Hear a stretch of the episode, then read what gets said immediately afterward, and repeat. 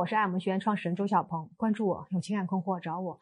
有一位女士私信给我说啊，小鹏姐，我和老公呢是相亲认识的，虽然他是个穷小子，但是呢他一心想当老板。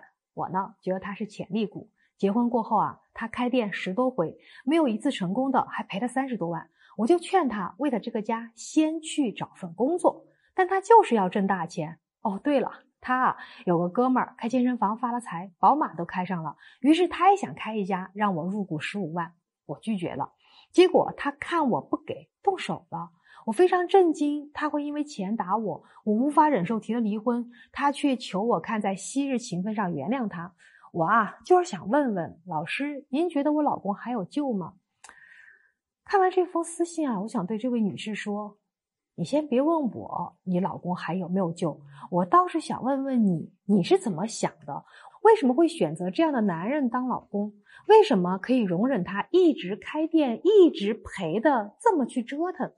大家伙可能会觉得这个男人好高骛远，毁了他们的婚姻。的确，男人的问题很大。不过选择这样的他，你应该也是有很多问题的。那你最大的问题啊，就是我觉得自以为是，你以为你的做法都是对的。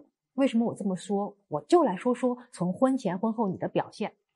那第一呢，婚前你说老公是穷小子，一心想当老板，我觉得他是潜力股。潜力股指的啊是有发展前途的年轻男性，而判断一个男人有没有发展的前途，是要综合很多方面来看的，比如说学历、工作能力、职场关系、情商等等。所以我想问问，你是通过什么事儿来确定你的判断呢？你就仅凭他想当老板，就这五个字吗？就自以为他是潜力股，他给你画大饼，你就当自己是老板娘。恋爱中的你是被爱冲昏了头脑的。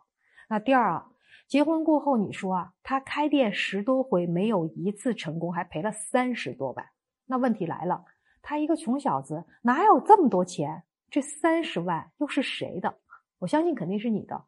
那为什么开店不成功？是选址错误，还是选品问题？是管理不善，还是不会经营？错误原因都不分析，你还一次一次给他试错的成本，是你让他敢得寸进尺，不停的找你要钱。你以为他是金砖，没想到他就是板砖。他为了要钱打起了你的美梦。他口中昔日的情分是什么？是你花钱买的他对你的好，是你不停的给他钱，养出他敢跟你蛮横的态度。所以你问我，你老公还有救吗？我只能告诉你，他就是一个喂不熟的白眼狼。你有钱，他跟你好；你没钱，他就会离开你。不信你试试，看看你再也不给他钱，他还会不会对你好？如果不给他钱，他自己去本本分分工作，这样的他才会让你们的婚姻有救。